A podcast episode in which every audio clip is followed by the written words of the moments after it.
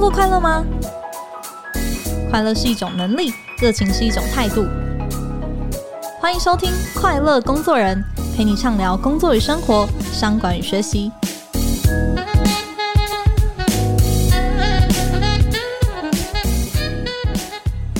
大家好，我是 Cheers 快乐工作人的记者邵敏。今天呢，我们要探讨一个非常热门的话题哦，那就是 ChatGPT 的出现对工作产生的影响。一些工作呢，可能会因为技术的进步而变得更加高效和智能化，但同时呢，也可能有一些工作会被自动化或者是淘汰。这对于许多人来说呢，都是一个重要的问题，因为这关乎到他们的工作和生计。ChatGPT 的技术呢，可以应用在许多工作的场景中，比如说智能客服啊、智能语音助手啊、自然语言处理等等，那帮助企业更高效地跟客户来进行沟通，提供更好的服务体验哦。同时，也可以帮助人们更加方便地进行信息的搜索跟整理，从而提高工作的效率。但是，ChatGPT 的出现也可能会对某些工作产生影响，例如一些简单啊、重复性的工作可能会被自动化，那这会使得一些人失去工作的机会。因此呢，我们需要思考如何平衡技术的发展跟人类的福祉，并且探讨如何重新定位跟发展新的工作机会。好，我要在这里先喘一口气，那来问问听众朋友们，有觉得今天的这段开场跟之前有什么不一样吗？诶，如果你没有特别的感觉哦，那表示我主持人的工作可能是要不保了，因为刚刚上面这一整段的讲稿都是请 ChatGPT 帮我写的。去年十一月呢，ChatGPT 突然就横空出世哦，短短不到五个月，这个城市啊，在律师资格考击败了九成的考生，那也几乎通过了美国职业医生的资格考哦。那从写程式啊，到创作诗歌啊，诶，都感觉有模有样诶。所以如果你跟我一样哦，也感受到了 AI 对于工作可能的冲击，那今天这一集节目呢，希望可以帮助你来面对这一份焦虑哦。今天的来宾呢，他是政治大学传播学院的特聘教授林日璇。啊，日璇老师呢，他是新闻系毕业，很一路的研究呢，主要都跟虚拟实境啊、数位游戏啊以及社群媒体相关。那老师呢，其实也非常的年轻，二十八岁呢就成为了助理教授。那花了短短不到十年。就升上了特聘教授。那去年呢，还拿下了 VR 领域全球只有六名的 Meta 奖金。我想从老师自身的经历啊，到专业啊，其实都非常适合带着我们一起重新的想象 AI 在我们的职场当中的角色。那我们就马上欢迎日璇老师。绍敏好，还有听众朋友大家好，非常开心今天可以来到 Cheers 的 Podcast。老师好，今天很开心又见到老师哦，因为我们去年在天下学习的那个影响力年会上面有邀请老师来谈一些 AI 跟元宇宙的应用，是，结果半年不到啊，现在哎，大家好像都不谈元宇宙了，所有人都在谈 ChatGPT，是，嗯，老师对这件事情是不是应该也蛮有感触的？有啊，因为去年元宇宙就讲了一百三十几场，今年还是蛮多但是 AI 的是更关注，但是我要跟大家说，其实元宇宙跟 AI 是非常有相关性的.因为元宇宙它可能还没有那么立即的影响到大众的。生活层面，但是 AI 其实是元宇宙的一个技术跟建构的一个非常重要的面向，所以等到它发展得很完全，其实元宇宙会更加速的来到这个世界上。嗯，我想问老师啊，因为 AI 这个技术其实一直都在，是为什么现在一个爆炸式的，好像大家都觉得哎，AI 来了，AI 来了这样？是因为以前在谈 AI 的时候，其实 AI 在学术界大概三四年前也红过一次，嗯，但是那个时候呢，AI 我们去探讨它的一个面向，比较是说它可以把一些什么样的环节自动化、模组化，然后它就是可以透过机器，然后去取代这部分的工作。所以很多应用都是在什么工厂，比如说、嗯、呃让。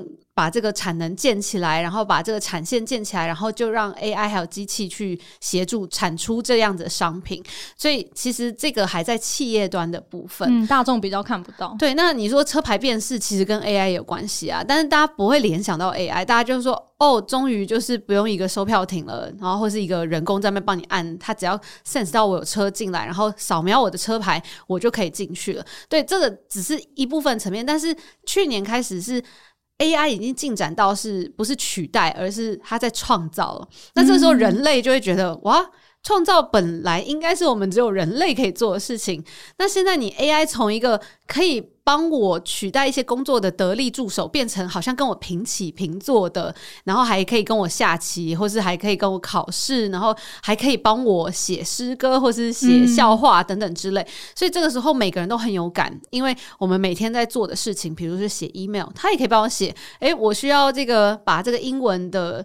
字稿把它润饰一下，嗯，也不需要用什么昂贵的编译或者是什么公司服务，他就直接帮我做了，所以他是非常有感的。那再加上你给他几个词，他就可以怎么样？生出图，生出影片，甚至现在还有给他一些词，他就可以生出三 D 模型。嗯，那我们就想说，哇，以前我们要学半天那个三 D 模型要怎么，就是在软体里面拉呀什么的，现在给他一些文字，他就做出来，所以这是非常有感的一个进展的变化。那、嗯、现在人人看起来都可用了，你不需要是企业的高层很有资本的人才有办法去玩这个游戏。也是因为最近的生成式 AI，它一开始开放的时候都是免费的，所以人人都有机会注册一个账号就可以去试试看，所以这是非常有感。也就是说，我们都可以问他问题，然后我们也可以从 text to image text to Audio, text to video，好，或者是三 D 模型等等，很多转译的。那它就让我们很有感，是因为以前这些都是技术门槛。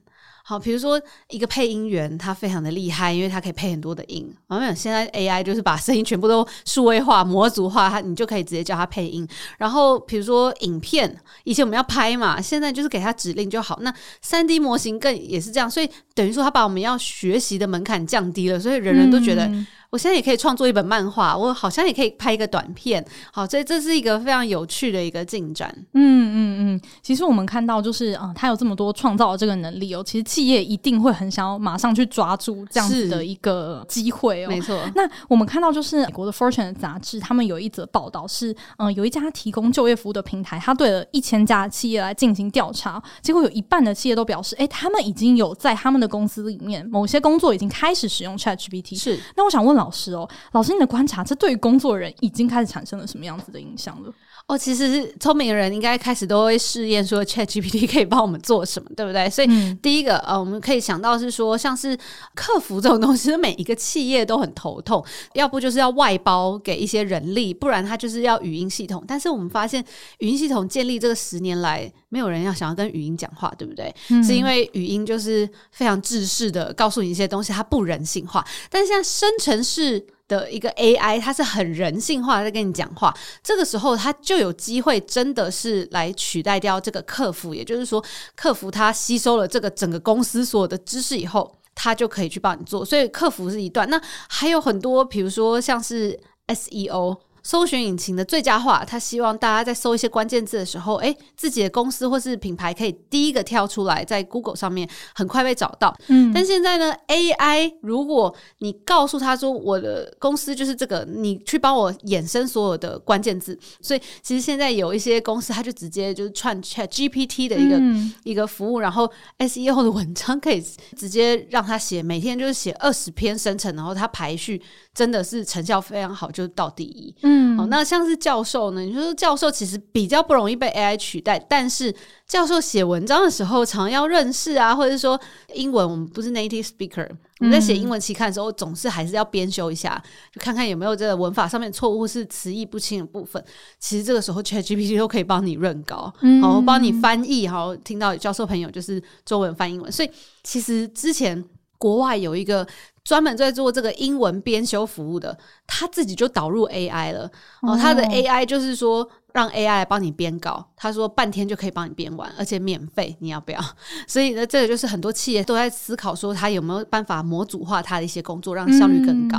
嗯，嗯，可能就是结合他原本的商业模式跟现在已经可以应用的一些技术，是让他自己可以提供的价值是更高的。没错。嗯，但我想问老师哦，您刚刚提到的一些工作或是内容啊，其实他可能蛮多是执行者的角色，或者说他是基层的工作者，对工作的内容被取代，我们是蛮可以想象的。但我想问老师，对于就是主管职呢，嗯，像是管理这样子的工作，你觉得 AI 对这样的工作有影响吗？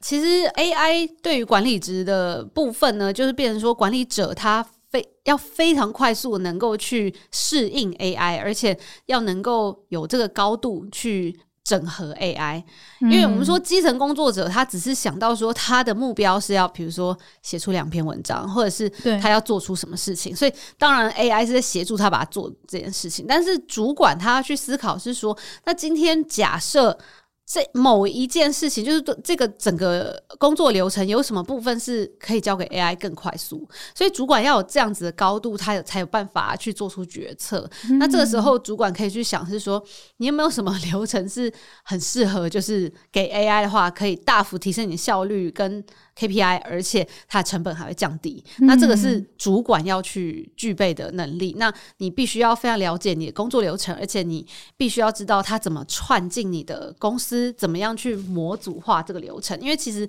我们都知道人很有创意，他可能会提供很多不同的服务，但是真的要到管理或者说去把事情模组化，其实就很需要考验个人的这个管理功力。嗯、那这时候 AI 又出现了，你不仅仅是管人，你是管人跟机器合起来，可以怎么样达到更大的效果？所以你的这个整个管理的这个架构里面，就不再只是对人而已，而是机器可以取代掉什么人类的环节，或者是人类怎么样去使用这个 AI 去达到更好的效果？那这个是必须要主管去管理，只是需要去思考，不然其实基层员工就可以取代你的职位，因为他是第一线就会去用 AI 的人，嗯、他都做好了，他何必还需要主管呢？是不是？老师，你讲这个好警示啊！这真的点到了一个很重要的点，是我们过往的管理学。基本上当然都是在管人，是。但是现在如果要把机器、把 AI 也放进来了，其实管理学有很多的理论可能是要创造出来，甚至是去去翻新的。那我想问老师，有没有一些简单的检核的标准，可以帮助我们现在的这些管理职去评估？诶，我现在的这个部门里面的哪些工作是可以模组化的去交给工具来做的？是，比如说，呃，有一些是重复性的你需求，比如说 SEO，你重复性就是必须要去针对你的品牌不断去发想所谓的关联词、关键字以及所对应的内容。嗯、那当然，人会去思考说现在流行什么样的话题，所以就去写那样子的跟着趋势走的一个内容。但其实 AI 也可以做这件事情啊，它就是可以去用大数据。其实现在大数据公司也在串 AI 嘛，大数据公司每次需要就是把所有数据变成一个。月报或是周报或日日报给大家看，会诊型的。对，那这种会诊就是重复性的工作。嗯，那是不是 AI 如果它会解读这些东西，它弄成一个趋势，它就直接帮你产出这个月报？那你？这个时候，要么就是不需要主管，要么就是只剩下主管一个人，因为他传出来，主管是最后那一关防线，对，那他就把它检核，OK，他就出去了。所以，要么就是取代基层员工了。嗯、是没错，在这个 case 里面是这样。那 SEO 也是，它是重复的，它就是需要这么多，所以这种内容的生成就可以交给 AI，、嗯、是不是？听起来对媒体业的冲击是很大的，是没有错。那我想问老师，在管理 AI 或者说跟 AI 协作上面，有没有一些要避免踩的地雷？是要注意的地方呢？比如说，我觉得很多时候大家交给 AI 就会觉得哦，它出来很好，然后就不去看里面它写了什么东西。嗯、那所以其实现在 ChatGPT 它只是开放给大家训练用的，所以很多人都以为它搜寻引擎，它但它不是搜寻引擎，你应该把它当做是聊天机器人嘛？对，那因为它的资料并不是说。一直都在更新嘛，对所以如果它不是像 Google 那样更新，然后它你就要去查证。那比如说，它给你的论述，它的 reference 是什么？你应该要有这样子的一个素养，去辨别里面所有的资讯的真假，还有它的事实与否。我们在看维基百科的时候，维基百科它会把它每一个论述。后面都有一个 citation，就是一个所谓的来源参考来源，是他会把后面参考来源也列上来。那你还可以再去 cross reference，就是再看说这个来源是不是真的或什么的。所以它是有一个逻辑跟脉络，让大家可以去查核跟核实。但是 ChatGPT 目前他在跟你聊天，他有可能给你对的，他、嗯、也可以给你就是他瞎掰出来，就很像我们人在考试或面试的时候不知道讲什么就在那瞎掰。ChatGPT 就是很会瞎掰，会很认真的瞎掰，没错。所以呢，这个我觉得未来在跟 AI，尤其是生成式 AI 在相处的时候，如果我们没有具备广大的知识，那我们就需要具备查核核实的素养。好，那这一个是每一个人应该都需要具备在 AI 时代下的能力。也就是说，你看到了，你有没有办法去核实，认为他讲是对的？然后你还可以去查到，或者是你就是补上一些呃来源或等等之类，让。他产出给你这个内容是可以可信的好，因为假设我们今天只是要 SEO，那我们可能就是写一些相关的文章，但是假设跟数据有关的，那还是需要查核。所以这个部分，除非 ChatGPT 它未来就是跟所有的资料库或者跟 Google 整个串起来，才有可能说我们就信任它讲是对的。不然，其实跟 AI 协作就是必须要具备这样高度去查核。嗯，可以说我现在先把它当成一个同事。就是我会向他跟他一起合作，然后也会向他就是索取一些工作所需的一些资料，但是我也不会尽信。嗯，他说的每一个是，而且或者是说他给我们一些灵感，但是我们最终做决策去把它 finalize 或是完成品，或者是说他给了一些方向，但是我还要在，比如说我们像教授，我们做什么？我们要创造知识，那请问创造知识前几步我们要做什么？要知道现在有什么知识，对不对？Okay. 所以大家会说要站在巨人肩膀上面，就是告诉你你的基本功要做，你要慢慢爬上巨人肩膀，就是你要知道巨人讲了什么话，巨人提出了什么论述。嗯所以，所以我们教授在训练这创造知识的过程当中，我们就是在看很多的文献，然后去把它整合推导。对，那这个就是我们需要去想，就是说，ChatGPT 给你的一些知识或是一些资讯，那你有没有办法从这边再去往下再去挖说？说，那我们还可以再再聊什么，或者说再去研究什么，或者说再去。做什么？嗯，所以我觉得 ChatGPT 完全是一个很棒的辅助的角色，它也可以取代你。但是人如果要更有创意，就可以请它辅助你，再去发想一些，或是发掘不一样的维度，或是不一样面向的一些议题。嗯，如果要纵整起来，老师你觉得在 AI 时代之下，就是可以比较如鱼得水的这些工作者，他们通常会需要具备哪些条件或是能力呢？呃，应该是说在各行各业都很专精的人。因为他都已经知道他这个行业他需要具备什么样的能力，比如说我们讲药师好了，我一直都说为什么药师不直接被 AI 取代啊？哦，药师他能不能被取代？我们常常在柜台就觉得药师就是核实，对不对？然后那我们以后难道不能就是请 AI 帮我们看照一下，然后看一下核实的给我？但是其实专精的药师他不仅仅是在发药，他其实是在药局里面他。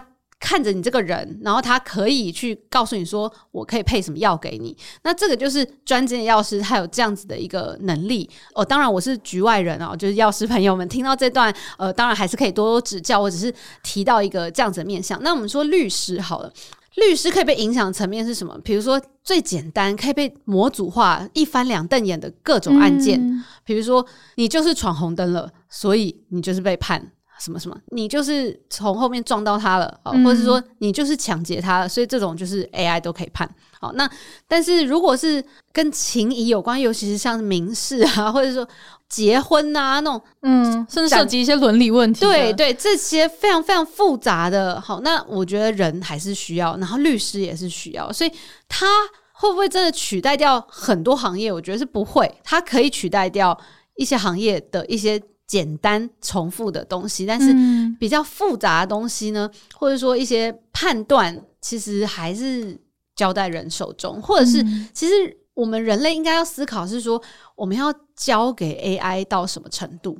因为我们并不是说很懒，就全部都交给 AI，那我不会放心啊，因为他如果哪天造反了，你不会怕吗？嗯，我们在很多电影里面都看到，对，你那个掌控权到底是要在自己手上，还是你觉得？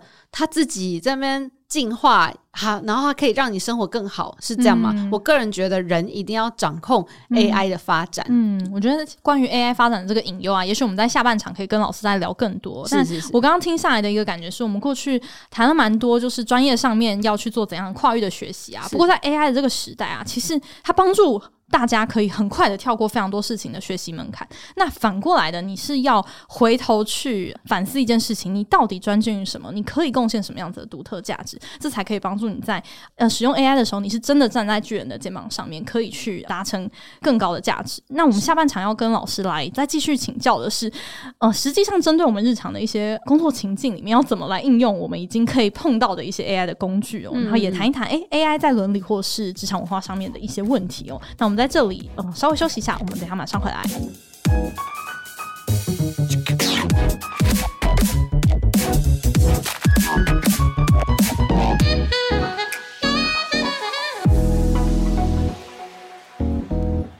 欢迎回来。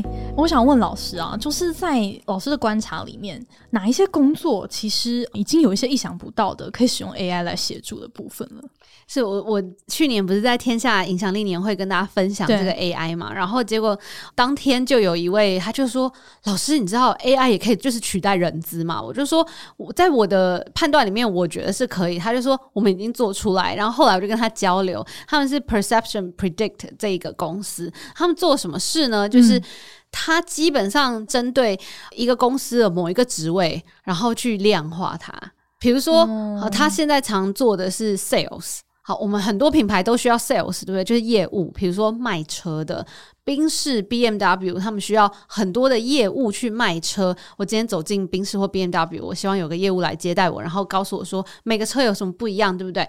好，那 sales 业务呢，要有什么样的能力才能够卖得好呢？这个就是这些品牌需要的人嘛。所以那人资做什么？就是来面试，就说哎，我觉得这个人不错，这有办法量化。那他怎么量化呢？他就是把现在这家公司里面所有的人，就让他们去做问卷。那他这个问卷呢，不是自己发展，就是从古人的智慧，我们社会科学、心理学里面，针对人各种几百多种的特性，还有这个所谓的心理资本啊，就是你的韧性，你是不是很乐观？好的心理资本等等的，全部都去，就是让你填问卷。所以用这种。部分去量化你这个人是什么样的人，你这个人有什么特质，然后呢，他再看你在公司的表现是前百分之十、二十、三十，就去做一个关联性，这样子就建立出来一个模型。这个模型之后再就是，比如说这个公司所有人的资料全部丢进去，然后 AI 去优化以后，它就可以做出一个所谓的关联性模型。那这个时候呢，他就可以知道说。在你这个公司这个职位，什么样特性的人比较有可能会卖得好？比如说韧性高的人，好，就是韧性是那个 resilience 啊，就是你就算遭遇什么打击，你还是站得起来那种韧性。嗯，好，比如说他可能觉得乐观跟韧性的人会卖的表现的很好，所以他这个时候面试，就是比如说要招募未来人才，他就让未来人群。人才去填问卷，嗯，所以所有问卷做完以后，他就可以直接透过这模型去预测说，这个人一年可以卖多少车。其实我好像上个月也有做，因为我就觉得很有趣。我第三次还第二次跟他见面，我就说那我自己来做做看。然后做做看，做完发现我一年好像可以卖几百台，哦、然后我就很开心，我就说太好，我也可以去卖一车这样。对，所以这个就是他把 sales 这个职位给量化。那我看他一些数据，我也不是来帮他打广告，但是我就说你有没有做过实验呢？然后做实验怎么做呢？就是人来判断跟机器来判断怎么样？他就说，的确，他们有在国外有个老板就说，诶，我面试 A 跟 B 啊，我就是喜欢 B，我觉得 A 不怎样。但是问卷结果这个模型出来是认为 A 会表现比较好。那那个老板就说，那我两个都拼进来看看是我对还是机器还是 AI 对？就没想到真的是 A 表现比较好。嗯，那所以呢，他们的论述是说。当他用这个实证把这些职位量化，而且把你公司里面 performance 啊表现很好的人去抓出那样特质的时候，他就可以套用在其他职业上面，他就可以用 AI 来做判断。他说认为这些隐性的特质，并不是人资可以。从表面就是谈话或者什么就可以察觉到，我可能今天可以跟你谈的很愉快，但是殊不知你可能等一下他的韧性很低，走出去下大雨就在旁边哭 或者什么之类的。嗯、对，所以他认为这个是 AI 可以从这个 questionnaire 或者是不同的方式指标或者是量表去测出的一些隐性的效果。嗯，反而排除了人类偏见的这个弱点。是是，所以这个是不是很有趣？哈，那。当然，我觉得他现在做的是苦工，因为要把一个职位量化是非常不容易的事。他除了做问卷以外，他还有做很多访谈，成本很高。对，他成本真的很高，我也不确定他有没有在赚钱，但是真的是希望他们可以继续做下去，因为我觉得非常有趣。我个人认为，像化妆品牌的柜姐，还有这种 sales associate 和 beauty associate 都很适合用这一套 AI 去做。比如说精品业的，它的业绩要非常高，它的压力要很高，那这都可以做。嗯、那其实我们在聊平静一点的哈，比如说在公司里面，我们可能都会需要写一些东西，这些 Chat GPT 都可以帮你。你就你可能今天有些人他就是不太会写 email，或者说他不太会润饰，嗯、这个时候或者是他在 public speaking 上面就会有一些障碍。这个时候他可以把他的想法慢慢写下来，Chat GPT 把它写出一个讲稿，然后他再去修。我觉得这是对于一些比较内向或者是比较没有想法的人，给他一个另外一个机会。比如说今天要跟这个做海报的视觉设计师沟通。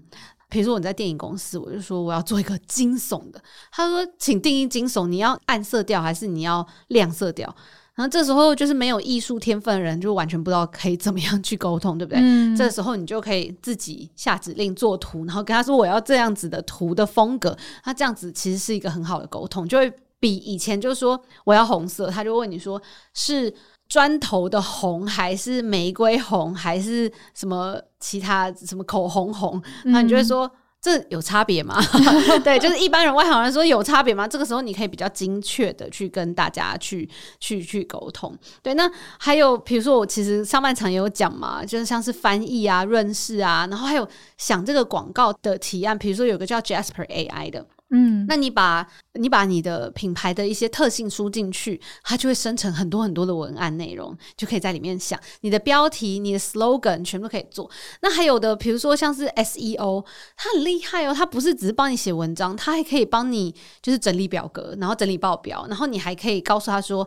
跟他说我的网站不要什么样子的搜寻，他就会帮你扣全部写出来，你就把它放到网站里面。嗯、然后或者是跟跟他说我希望什么什么东西冲到什么样的搜寻，你就也可以这样做。所以其实 GPT 也可以串在 SEO 里面帮你做了非常非常多的事情。嗯、那比如说你要投广告。啊，投广告曝光，你那个预算的表或什么，其实 Chat GPT 都可以帮你做。所以 Chat GPT 可以做表格啦，什么什么都可以做。我觉得是还蛮有趣的，只是就是它做的好不好，还是需要人来把关，嗯、然后来做 final polish 的部分。嗯，老师刚刚提到很多工具，其实不只是 Chat GPT，现在有非常多的就是 AI，我们很容易可以接触到的一些工具。是是，我们刚刚讲的都是因为 GPT 最红嘛。那最近还有很多像杰哥啊，还有等等，他们都在用 Simple Info AI。他就可以把他们一开始想这个广告文案，然后客户的需求等等的全部都整合在一起模组化，可以快速生成很多提案这样子。嗯、那比如说，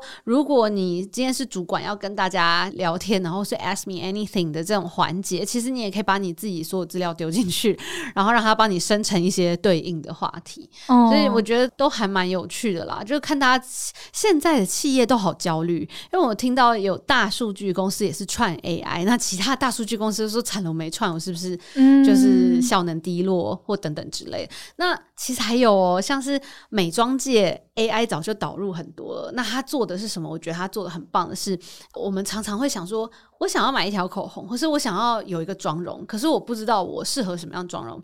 那像是 Perfect 完美移动。他们呢，就是直接扫你的脸，然后 AI 智能推荐你产品。那这个、哦、像以前柜姐的角色。对，那比如说我们现在要去，我们要去柜台，因为我前两个礼拜才在什么欧洲商会。就是讲这个，我就是说，你看，如果我是小白，我去柜台，柜姐会让我试二十条口红颜色吗？嗯、当然不可能啊！她帮我上一个全妆，我就一定要感谢她了。她一定会希望我赶快 KPI 高一点，赶快下单买多一点，赶快走人，她才能够接待下一个客人。但是我想要好好的探索你家的美妆，我没办法。可是 AI 这个时候可以帮忙，因为很多美妆，它在疫情的时候发现。都要戴口罩，我就算到了柜台，我还是拿不下来。那我是要怎么试唇色？我要怎么试腮红？所以他干脆在网站上面直接让你开镜头，然后直接试色在你的嘴唇上面。这样大家就可以很快速的去浏览，然后去模拟说你要什么，最后你可以看到整个妆容在你脸上的那个效果，嗯，不是只是模拟给你看。这听起来更容易把钱掏出来了。对，所以这个不就是取代了柜姐没有办法帮你深度克制化的一个环节？你在探索的时候可以用 AI 探索，你到柜上再去实际体验。嗯，所以这个听起来对个人而言，它当然是一个可以帮你把你的弱势补齐是的一个很棒的一个工具。那当然前提是你要非常认识你自己的优劣势在哪里。那其实转个念，它不一定是一个竞争的关系，你也许可以把你比较弱的地方补得更强之后，你也可以更 focus 在你自己做的擅长、做的很开心的、做的有成就感的那些事情。那对企业来说，当然大家现在都在思考怎么样把这件事情可以串到自己的商业模式里面。是是。那我们也看到企业其实，哎、欸，好像有一个趋势是在谈提示工程师，也就是所谓的 AI 沟通师这一个职缺哦。嗯嗯。那不知道老师您怎么看这样子的一个职位的出现？因为其实现在跟 AI 沟通，你真的要很懂那个指令是什么。有时候你就随便乱下一个指令，然后出来就是不如人意，然后对啊，或者是说你你根本就是做出来了还不如自己画这样子。对，因为那就其实是自己不知道怎么跟他沟通，因为他是机器在跟机器沟通，但我们是人现在尝试跟机器沟通，所以其实这个所谓的 AI 沟通师或者什么，它其实是需要，就是说我现在想要达到这样效果，我需要。下什么指令？嗯、那我们现在都在 Midjourney 啊，或 Dolly Two 里面看别人在下什么指令，跟着学，然后或者是有人出来教。那这个呢，其实就是因为一般人他没有时间，就是自己去试，所以就会衍生出有这样的机会让他来教你。好，那我觉得这个职业也许有可能就是很像现在的意见领袖。他只是现在就是跟着 AI 跑的意见领袖，嗯、哦，他就会诊所有现在的进度，然后告诉你，然后你就是跟着他走，对，所以这个基本上觉得是一个意见领袖。那其实 AI 沟通师有没有可能被 AI 取代？也有可能啊，哦、对，因为现在 Midjourney 或什么，你可以把它丢到 GPT 或者是什么的，叫它逆向的去描述这个图，然后你就用它描述这些字，再丢回。再丢回这个 Midjourney，然后再叫它生图，你就会知道哦，原来机器跟机器沟通是比较精确的，然后你可以达到你的效果。对，所以这这些大家都可以去思考，就是说现在也是，就 Web 二点零的时候，有很多意见领袖、电商人气，他就在告诉大家说，IG 现在又怎么样改变了他的这个。嗯演算法，所以你现在要做什么样？比如说 Reels 出来，你可以怎么样试验这个 Reels 的一些功能？它都告诉你，所以电商啊，或是操作者就听他的去做。那现在 AI 就是很像这样子的一个概念哈，它告诉你。嗯、但是的确有另外一个我看到比较好的、非常急需的需求是工程师协助各个企业去串这个所谓的 AI 到他们的公司哦，这个是需要有一个这样子的角色去嗯了解、熟悉你公司的一个流程，然后呢。再来呃，帮忙你去看说哪个部分可以导入。那通常大家主管会说，对，我这个流程想要导入，可是我不知道怎么导。这时候就很需要那个中间去实际实现这个技术的那个角色来帮你做。嗯，所以这应该也是为什么这样子的一个职务现在大家一直在讨论，而且也觉得哎，好像市场上是比较稀缺的。对，我们拿一个很简单，比如说以后 AI 帮你点餐好了，那这时候决策者他自己要做的决策是说，我真的希望我的餐厅是。就是面对人的时候，要让他跟机器点餐吗？还是我要人归人点餐？嗯、这个是决策者要想。但是 AI 工程师或是工程师可以帮他实现，是说，那我要怎么导入，或是套在你的 AI 点餐的这个系统上面？是比如说，他要怎么跟他回应，或者说他要怎么跟他客制化推荐，或者是他怎么做？好，那这些是这个职位可以做的。但是决策者要想，就是说，那你的品牌是真的要让大家在餐厅里面用 AI 点餐，还是说人点餐等等之类的一个决策？嗯嗯嗯嗯，我觉得另一个对决策者来说的考验哦，可能是诶，现在使用 AI 在工作上面、职场上面，会不会有一些所谓的隐忧，或是伦理上的一些大家担心的事情呢？呃，我延续刚刚那个点餐的部分啊，其实也不算什么隐忧或伦理，只是你觉得客人会喜欢你这样子的一个方式嘛？好，我们说这个上上菜机器人嘛，它虽然不是 AI，它是机器人，但它取代的就是上菜，OK，那我们也觉得很新奇。嗯、但是有时候久了就觉得少那个人跟人之间的温度。我都已经来到餐厅了，比如说无人商店好了，就是无人商店真的是。有急需才会去用，不然我一定会去有人的商店，嗯、因为我觉得人跟人、人跟机器，或是不需要面对人的服务，或是需要面对人的服务，决策者就需要去看一下，就是说到底你的客户会不会喜欢。嗯、那我们讲回这个所谓的伦理啊，或者隐忧，我个人觉得现在最需要具备伦理，就是你如果有用 AI 生成或是 AI 的软体来协助你完成一些工作，你一定要揭露。就很像这个对业配一样，就是我拿到了一些免费试用品，我用了，我觉得很好用，我跟大家推荐。比起就是哎，我觉得这个很好用，你一定要来用哦。这个两个是不一样的，有揭露就是会觉得你比较透明。对，那你现在有用 AI 来帮助你，你就必须要揭露。那目前只要不盈利，你用 AI 做什么事，我觉得都没有问题。那期刊文章也非常接受，就是如果它没有禁止的话，你也可以用 AI、呃、来协助写文章，然后一起发起看。但是如果你没有揭露，我觉得这个是不 OK。比如说你拿一个作品去比赛，你没有揭露说你有用 AI，然后结果你最后获选了，其实人会很想知道说到底获选。第一名的是人自己 pure 百分之百人类创造，还是人家？现在不信不信任感可能会加重。是，就是我觉得人类就是现在是在跟 AI 争那个控制权。当然，我们也是很想要看看说他有没有办法超越我们，或者说比我们还要厉害。那我们会觉得很开心。但是，一旦他来掌控我们的时候，我觉得就是需要担心的部分。所以现在已经走到生成式的，嗯、生成式的。我们现在想的都是好的，都是在商用的，或者让我们。但生成式如果被坏人拿去用，可以玩得淋漓尽致。嗯，诈骗，嗯，然后诈骗他的稿子，然后他用那个声音，只要在网络上，比如说我今天录了一个小时的 podcast，惨了，有就是我的声音是可以被量化，然后被完蛋了，我录了四五十集，对，那他可以直接。就是打电话给你妈，然后用你的声音跟妈妈哭诉说：“赶快来救我，对不对？”嗯、所以那他的文稿也可以非常厉害，他还可以借势诈骗。所以其实我觉得这些是必须要去理理解，就是说 AI 不应该用在诈骗上面或什么之类的，这些都、嗯、都很需要去面对的部分。那另外一个我提到可能跟伦理隐隐忧也没有关系，但是是整体发展的一个关系，是我觉得就是。资本在里面所扮演的角色，现在大家觉得 AI 好像都会帮助我们，但是其实大家不要忘记，AI 的服务是要钱的。没错。所以，比如说你需要用 AI 来帮你这个写文案，你要订阅它的服务，它凭什么免费让你用？是不是？所以后面的软体公司还是要赚钱。所以这个有资本的人是不是可以用 AI 来创造更多的事情，或是？做更多的事情，比如说有资本的企业，它导入以后，它可以再吃掉更多的市场。没有资本的，是不是会更辛苦？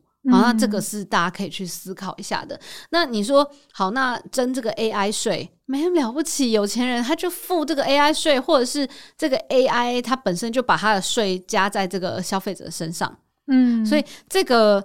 当它变成不是一个大家都可以用，而是要用钱去用的时候，我觉得它会增加这个所谓资本结构的差距。嗯，就是大者会更大，对，小者会很小。好，有钱，但是我们说有好多位这个很有钱的资本家，因为可能还没有在这个开发 AI 的技术的这条路上面，他们也很担忧。是，那担忧的是，就算他有钱，但是他。好像赚不到那个开发的钱，所以这个就是整个经济结构的一个拉扯跟组织，我觉得也是蛮有趣的，大家可以来思考看看。就是说，哇，这个那以后学生没钱的，啊，有钱的学生是不是报告会写得特别好？嗯，有钱学生是不是以后哇，我们这个大学这个申请入学是要怎么看？有钱的学生就是连图都做得很好，连板都设计得很好，对。他爸妈可能让他去补什么 AI 生成什么家教金老师，然后讲那个天空之城的金老师、嗯、AI 生成金老师，嗯、然后他就帮你打造什么有钱的，是不是可以用 AI 把它弄得更亮丽？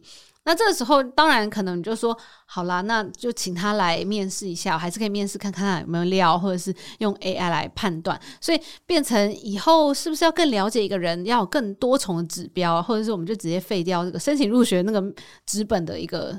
的书审的部分，嗯、我觉得这些大家都可以去思考一下，因为可能未来每个人基本上交出来的文章一定都不会有错字，也不会有文法的问题，然后每个都头头是道，对不对？每个都写的差不多，都头头是道。那那请问我要怎么分辨？嗯，就是你是比较适合这个职位人，或是你比较表现比较好？嗯，我觉得老师有一个很重要的提醒哦，就是这个东西它现在看起来应用上好像有个普惠性，人人皆可触及，是是，但是其实它 maybe 不会一直都是这个样子，是是。那其实现在就开始收费了，对，你要比较 Pro 的版本，比较有趣，能够 plug in 的一些东西，你就是要付费。嗯、那 Midjourney 你要多一点图，然后生成那专属自己的频道，你就是要付费。对，所以它有一个可能新的经济的游戏规则，然后甚至它会是。新的一个社会的彼此的这个相处的很多的规则，还有很多 ongoing 的问题是需要我们去解决的。是因为其实如果是取代的话，那当然就是比如说大工厂，它有资本，它当然可以就是引入这样子的机器来取代。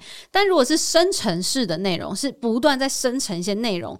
如果还需要用资本去区分的时候，或者是资本掌控权的时候，嗯，我觉得这真是一个很有趣的问题，可以来思考一下。嗯，我想要在最后问老师一个问题哦，因为我想。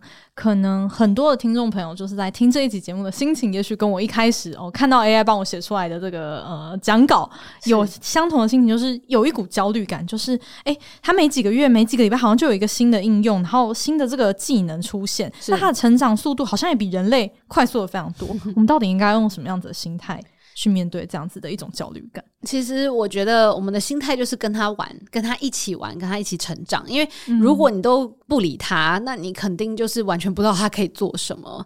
那我觉得这样是比较一个被动的状态，等于是你把主控权就交给他啦，是是不是？但是所以你现在在看他从国中生用光速，马上明天下个礼拜就大学生，然后又变博士生的时候，你就是要去了解他，然后你去跟他玩，你才能够知道你跟他的角色，你跟他的关系会是什么。嗯，我一直在等他，他有没有可能会取代我们教授一天？想说 free professors from writing manuscripts 有没有可能是这样？但是我在想到是说，我们人还是喜欢思考，所以当我自己想出一个很有趣论述，别人都没有讲过的时候，我会有那个成就感。但如果 AI 想出来，我会很讨厌他，就觉得这明明是我应该想，你干嘛就干嘛取代？这是你的乐趣。对，所以这个时候，如果已经到那个程度的时候，我觉得。人会开始去思考，那我还要让他继续这样发展下去吗？嗯、还是一个回归到掌控权的这个问题？对对对，但我们还是社会也需要有个集体的共识。是是，所以我觉得现在大家都在一个惊叹，看着他就是光速成长的阶段，但是大家一定要去思考，是说，那我们希望他做什么，他可以做到什么？嗯，所以任何的论述大家都可以去思考一下。但是我觉得就是跟他玩，然后自己要很有想法。你有自己的想法，看到不一样的东西，你。就是很有存在的价值，那其实每个人都很有存在的价值，不一定要有想法，或者不一定要做什么，但是你可以去，就是有温度的去跟不同的人去交流或者相处，我觉得会有新的商业模式出现。嗯嗯，我觉得我们今天问了好多的有一点大哉问的问题来 挑战老师哦。那我觉得对于 AI 的很多问题，我们其实也不知道正确的答案是什么，因为我们也不知道它。到底会进步多少？到会到底会演演化成什么个样子？可能下个月老师今天的一些分享的内容，也许也有一些变化了。所以我觉得老师保持了这种不是被动的去站在原地，好像被动的就是等待说，哎、欸，我被挑战，然后或者说，哎、欸，他来跟我竞争，而是主动的去跟他玩，跟他互动。嗯，那我觉得老师这样子的一个态度，我觉得是很好的一个转念哦。这边也要跟我们听众朋友来分享一个资讯哦。天下杂志从二零一二年开始呢，就跟玉山金控一起推动了国际大师的论坛。那今年我们要迈入了第十。十届了，那每一年呢，我们都会邀请全球最重要的管理大师来台湾，亲自分享他们的经营的智慧，那跟我们台湾企业一起为了卓越的经营来努力。那今年呢，我们特别邀请了全球五十大的管理思想家排名第一名的大师艾美艾德蒙森 （Amy Edmondson） 来到台湾哦。那在这个很快速变动的环境之下哦，加上混合工作的模式啊，还有 DI 的这个意识抬头啊，企业要怎么建立团队的心理安全感哦，创造更好的组织绩效呢？我。想想要学习向上或者是向下管理的大家哦，不能错过这一堂呃管理的必修课。那这次的论坛呢，我们只能实体来参加，不会开放线上的参与或是录影，所以有兴趣的听众朋友们不要错过最后五十个座位哦。现在就来点击我们资讯栏的链接，抢先来买票。那我们今天的节目就到这边，那也再次感谢日璇老师，谢谢谢谢尚明，谢谢大家。那我们就下期再见喽，拜拜拜拜。